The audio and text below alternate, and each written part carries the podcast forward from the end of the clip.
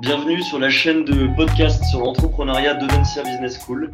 Je suis Tristan Béguin, étudiant de la majeure entrepreneuriat à Audencia et j'ai le plaisir d'accueillir Maxence Béguin, cofondateur de Sensatera qui est venu euh, partager avec nous euh, son expérience d'entrepreneur.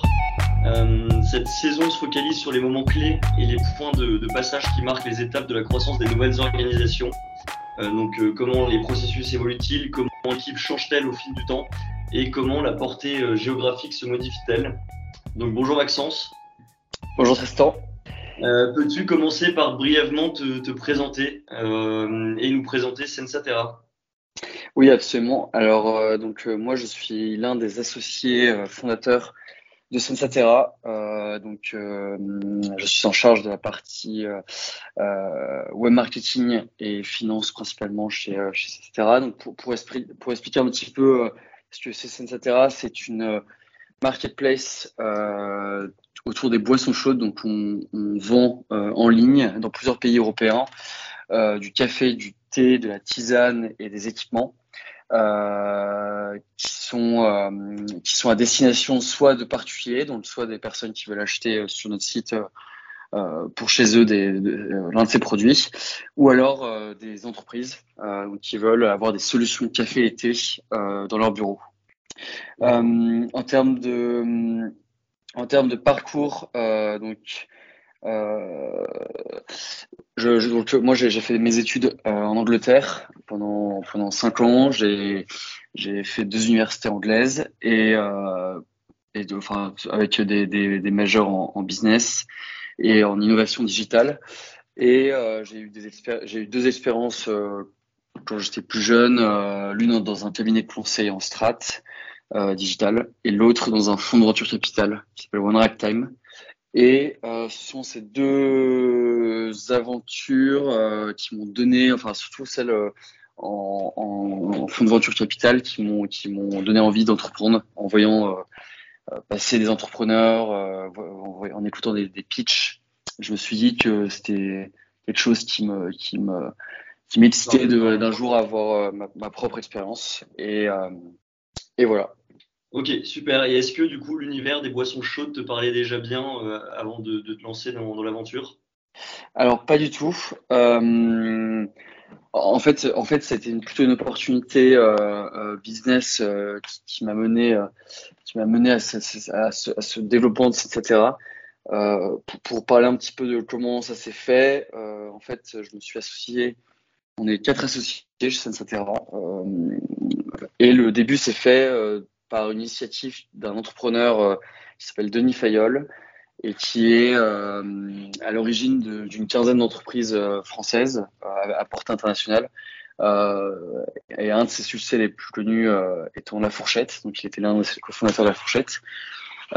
et donc c'est par une rencontre avec Denis, ensuite notre associé Camille et Clément et, ensuite voilà c'est par une rencontre et un, fit entre les associés que euh, qu'on a lancé etc. Euh, euh, ensuite donc euh, donc le, monde des boissons chaudes ne me parlait pas du tout mais c'était quelque chose qui qui me donnait envie puisque c'est un, un, marché qui parle à beaucoup de monde c'est un marché euh, qui concerne quasiment l'intégralité des personnes sur cette planète, euh, que plus de 95% des gens euh, boivent des, boissons chaudes euh, plusieurs fois par jour. Donc c'était un marché qui, me tenait un peu à cœur. Et, voilà, et c'est comme ça, c'est par, par cette rencontre, cette opportunité avec de, m'entourer de personnes qui avaient des expériences très complémentaires à mes associés que je me suis lancé. Ok, génial. Pour revenir maintenant sur, plus précisément justement sur les étapes clés de la croissance de Sensatera, euh, comment, d'après toi, on passe d'un bricolage organisationnel au début à une entreprise ensuite avec euh, des process? Ouais, alors bah bonne question. Alors du coup, euh, nous ce qu'on a fait, c'est qu'on a cherché à se structurer très vite. Donc la particularité de Sensatera, c'est que du coup on a eu le mentorship de Denis Fayol qui a une quinzaine d'expérience à monter des boîtes de de, de, zéro à, à, des grosses entités internationales. Euh, avec, euh, et on a bénéficié en fait ce, ce, ce, euh, ce cet accompagnement pour structurer chaque département de, de, enfin, dès le début. donc c'est pour, pour, un peu expliquer les étapes clés de comment la première année s'est passé. Euh, donc nous, ce qu'on a fait, c'est qu'on a, une fois qu'on avait trouvé l'idée, on a directement levé des fonds. Euh, donc on a levé, levé un million d'euros auprès de différents business angels euh, sur une idée. Et ensuite, ensuite par par l'expérience de Denis sur les marketplaces notamment, on a développé chaque pôle avec des équipes, des équipes clés euh, sur chaque, chacun des points euh, importants d'une marketplace. Pour, pour, pour, être un peu plus clair, euh, on a sur une, sur une marketplace différents enjeux, euh, des enjeux de d'offres, de demande. sur la partie off, par exemple, ça va être avoir des, un référencement, un catalogue de produits intéressants pour une audience, enfin un catalogue de produits intéressants. Donc chez nous, c'est avoir du café, du thé, des machines, des accessoires euh, et plusieurs milliers de produits dans, ces, dans ce, dans ce, dans ce répertoire-là. Euh, donc ça, ça nous a demandé de développer euh, une équipe sales, ensuite des équipes web marketing, comment générer du trafic en ligne, donc avec avec différentes équipes, notamment pilotage de campagnes Google Ads, de campagnes Facebook, Facebook Ads, etc. Euh, et ensuite des équipes, euh, d'autres équipes, par exemple opérations, qui vont s'assurer que les clients reçoivent bien leurs commandes, que, tout se passe bien au niveau logistique et opérationnel, euh, et ainsi de suite. Donc en fait, euh, j'ai pas pas cité toutes les équipes, mais on est passé, c'est-à-dire de, d'un projet, enfin d'un projet assez assez bricolage à rapidement un, une volonté de structuration de chaque pôle avec des personnes clés et, euh, et euh, avec, à l'aide d'outils, euh, qui sont un peu spécialisés pour chacun de ces pôles. Par exemple, euh, euh l'équipe opération a rapidement, a tout de suite eu accès à, à Zendesk, qui est un outil, euh, un, un, un, outil qui permet de, de, de piloter la, la, satisfaction client de façon assez efficace. Sur la partie sales, on a utilisé très vite un CRM Salesforce. Et en fait, on, rapidement, on, voilà, on passe de, de, juste une idée à quelque chose vite exécuté. Et, et, la clé, voilà, la clé, c'est vraiment de, enfin, pour nous, c'était de structurer rapidement euh, euh, à, quelque, enfin, voilà, pour, pour, créer quelque chose qui, qui tourne plus facilement. Et donc entre la, la, première levée de fonds, donc la, la seed, euh, et là justement la mise en place de, de, tous ces process avec la sortie de votre site internet, euh, donc toute cette structuration, il y a eu à peu près combien de temps? Alors on a mis euh, donc notre Clément, le CTO, a mis à peu près trois mois à développer le site. Donc on fait tout, on a décidé de tout faire en interne, le développement. Ouais. et ensuite, donc en parallèle de ce développement de site, on a pu avancer sur différents sujets. Donc par exemple, cherche à avoir déjà un certain nombre de partenaires euh, signés qui, qui, qui, pouvaient proposer leurs produits sur le site. Donc avant le lancement, on, a, on avait déjà signé 100 partenaires. Euh, ah oui. Ensuite, euh, ensuite d'autres projets euh, comme d'autres choses structurelles, euh, comme par exemple le web marketing. On a décidé d'investir dès le début euh, euh, dans du SEO en essayant d'avoir un maximum de, de, backlinks par exemple. Ouais. Euh, et donc euh, et donc voilà, donc c'est c'est ça a été à peu près euh, on va dire six mois euh, six mois d'itération pour en attendant le site développer plein de choses et, et commencer à structurer l'entreprise. Ok, super. Et donc de ce que j'ai compris, vous êtes plusieurs cofondeurs. Euh, donc, euh, comment se fait concrètement la répartition des rôles entre vous, donc euh, Clément et CTO Que fait Camille et aussi quelle est la place de Denis dans votre business aujourd'hui? Ouais, alors du coup, moi aujourd'hui, je suis en charge de la partie web marketing, donc acquisition de clients, les opérations, faire en sorte que que nos clients soient satisfaits de notre service. Et ensuite, euh, toute la partie financière, donc euh, gestion la, les levées de fonds euh, administratifs et, comptabilité.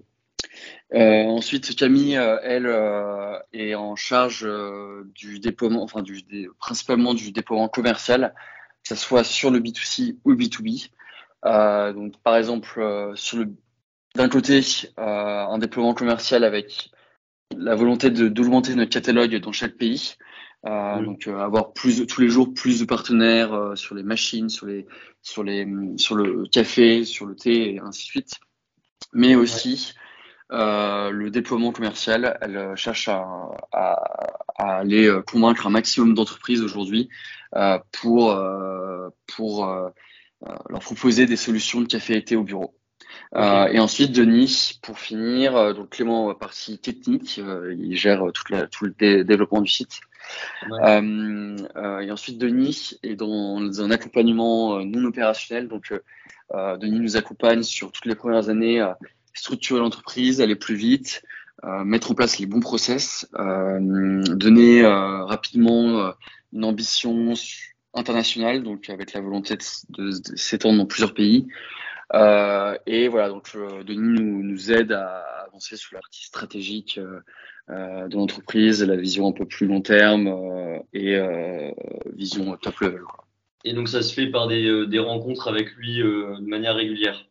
Voilà, ouais, de, de, de, façon hebdomadaire, euh, on travaille ensemble, euh, il nous accompagner sur des sujets euh, soit, soit plus techniques, euh, par exemple sur, euh, sur la partie web marketing, comment, comment être, être data driven et ainsi de suite, sur, aussi sur la partie ressources humaines, Denis avec son expérience de plusieurs, de plusieurs dizaines d'années nous permet de, de mieux gérer euh, l'équipe, de mieux gérer euh, les, les, les, problèmes du quotidien ou les choses qui se passent bien. Mais, euh, mais voilà, c'est à peu près l'envergure de son accompagnement. Ok, super. Et justement, en parlant de cette équipe qui a dû beaucoup évoluer depuis, euh, depuis le lancement, euh, aujourd'hui, combien vous êtes euh, dans l'équipe? Est-ce qu'il y a eu des nouveaux associés depuis, des nouveaux membres, ou même avec les levées de fonds des, business angels Est-ce que voilà, tu peux m'en dire un peu plus sur, sur l'équipe? Alors sur l'équipe, on est une quinzaine aujourd'hui, une quinzaine de personnes. Ça a été, ça a été un nombre qu'on a gardé depuis, euh, on une quinzaine d'à peu près depuis le début de etc. donc pour pour pouvoir développer rapidement l'entreprise.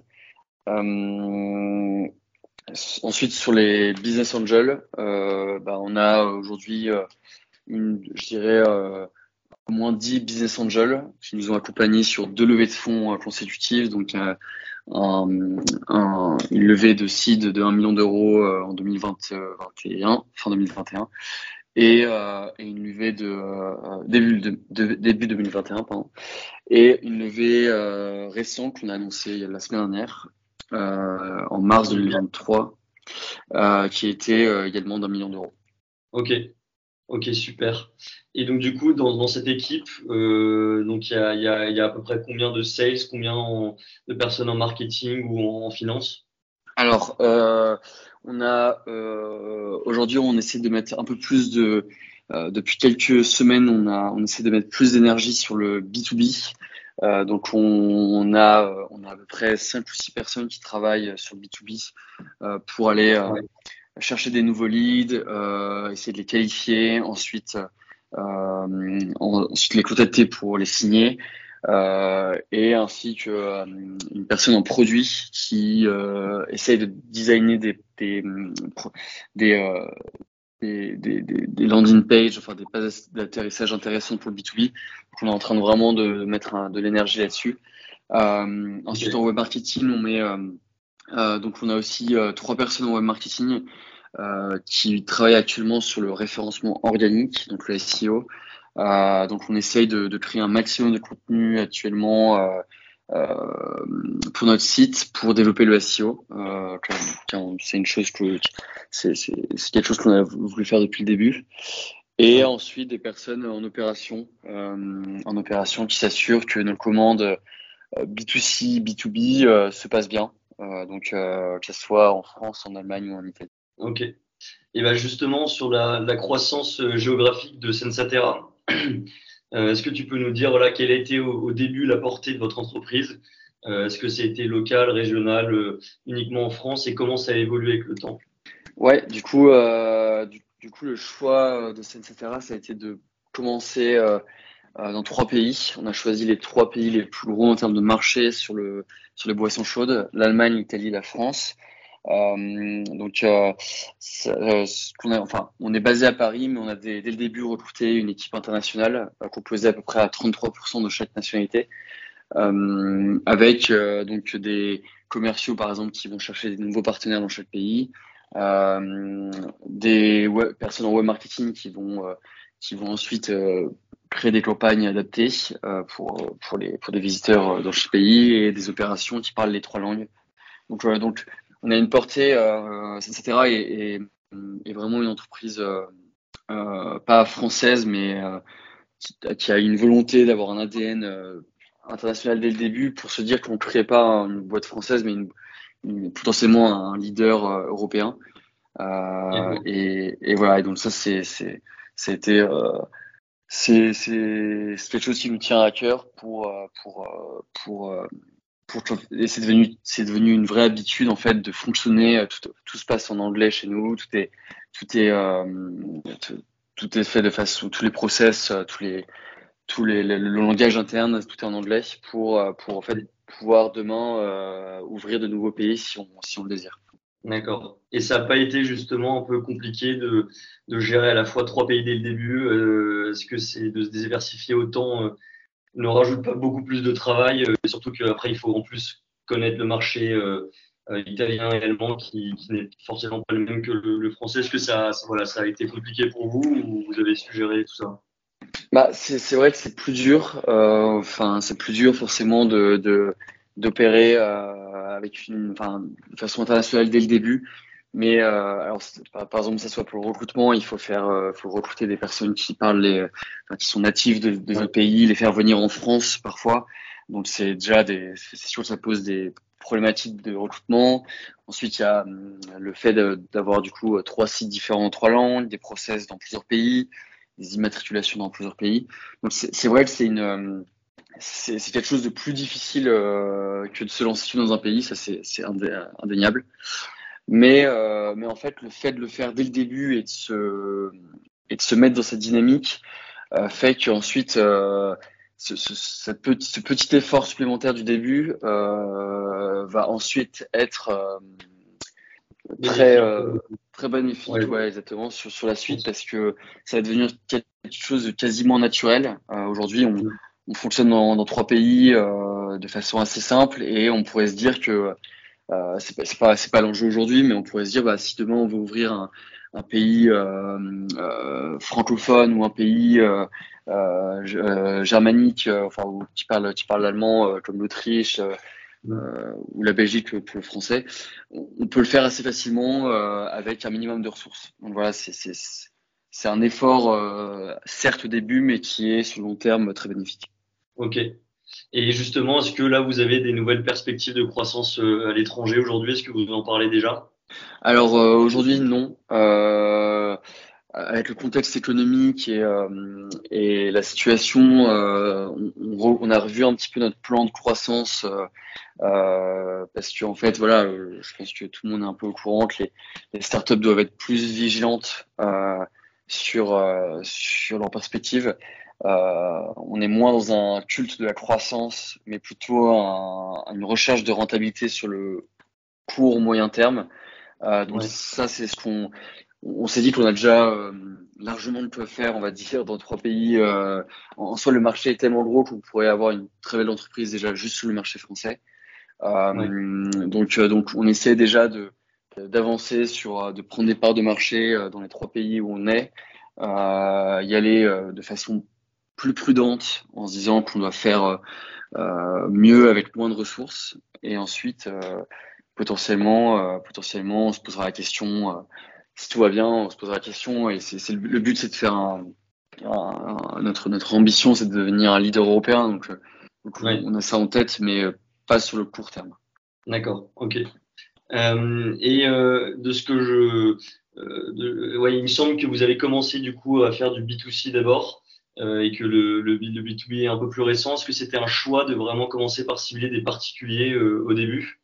Ouais, euh, c'était un choix. En fait, on, s'est posé la question, euh, au début, on s'est posé la question du B2C et du B2B. Euh, c'est vrai que ça, ça a été pas facile de trancher. On s'est dit en fait que que le, gros du marché était quand même sur le B2C. on a on, avait une opportunité, notamment par exemple sur sur nous les, produits qui sont aujourd'hui nos, nos best-sellers sont des sont des machines à grains et du café en grains, etc. Et on a vu qu'une grosse opportunité sur ce marché avec avec euh, avec euh, une estimation qu'aujourd'hui 5% euh, des, des, Européens sont équipés avec des, des, machines à grains et que dans 5 ans, ce sera à peu près 20%. Donc en fait, il y a un énorme marché du, du, du, café en grain qui va tirer la croissance et on s'est dit que le B2C était intéressant pour faire une grosse boîte.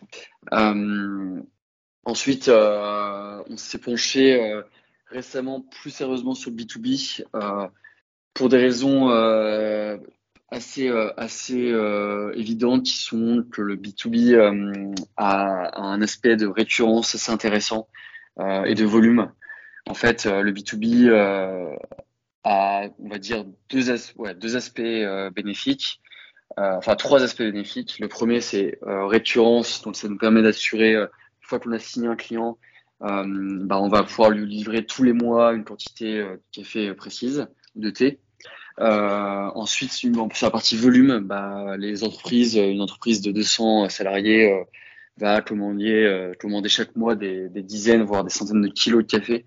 Donc, ça permet d'avoir des volumes plus intéressants. Mmh. Et en fait, euh, le B2B permet d'être un peu le cheval de Troie, comme on dit, nous, cheval de Troie pour le B2C. C'est-à-dire qu'on va pouvoir, grâce à notre présence dans les entreprises, acquérir des clients B2C euh, euh, potentiellement euh, avec en, ayant de la visibilité euh, gratuite, on va dire le, jour où on signe une entreprise, bah, potentiellement tous les employés à l'intérieur peuvent être des, clients de notre marketplace B2C. Donc c'est voilà, c'est trois trois raisons qui nous ont fait accélérer, enfin qui nous ont motivé à accélérer sur le B2B.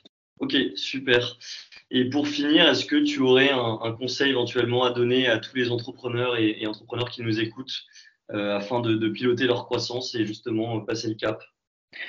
Ouais, euh, alors un conseil, euh, un conseil, je, pense que je pense que il faut, ouais, pour, je pense que le, un, pour, pour, commencer euh, son entreprise, il faut, euh, il faut pas hésiter à aller vraiment au contact du marché. Euh, c'est-à-dire, on, a, on a un peu le, souvent, on a un peu l'habitude, notamment peut-être à cause des études et de, et de, et de, et de l'éducation qu'on a eue, à vouloir tout planifier avec beaucoup de support, beaucoup de choses. Et se dire bon bah en fait pour pouvoir monter mon entreprise je dois faire beaucoup de cadrage.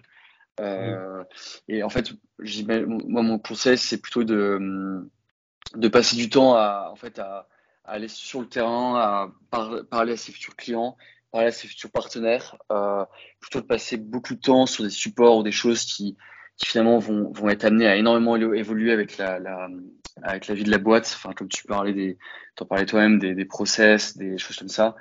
Euh, en fait, le, le, le, le, vrai, vrai nerf de la guerre, c'est de voir euh, est-ce qu'il y a, est-ce qu'il y a quelqu'un qui sera intéressé par mon produit, euh, par, mon, par mon idée, euh, et est-ce que je vais pouvoir m'entourer. Euh, donc voilà, donc euh, je, faut pas faire de plan sur la comète, faut juste parler en permanence à ses potentiels clients et ensuite, et ensuite, et ensuite voilà. Y aller au culot. Et y aller au culot, ouais, ouais, c'est un bon point de, en fait, de, de de euh, c'est un peu euh, la phrase fake it until you make it c'est de ouais de, de de pas de pas hésiter à un peu euh, à, à, dépasser les les barrières les barrières et, et c'est ouais. Ok ben un grand merci Maxence d'avoir répondu à mes questions c'était passionnant euh... ben non merci de m'avoir accueilli dans cette radio Merci beaucoup. Et euh, voilà, vous pouvez tous retrouver l'ensemble de nos podcasts sur euh, podcastentrepreneuriat.ondoncia.com. Encore merci euh, Maxence et euh, bonne continuation pour la suite. Ouais, merci Tristan et, et à très bientôt. Ciao. Ciao.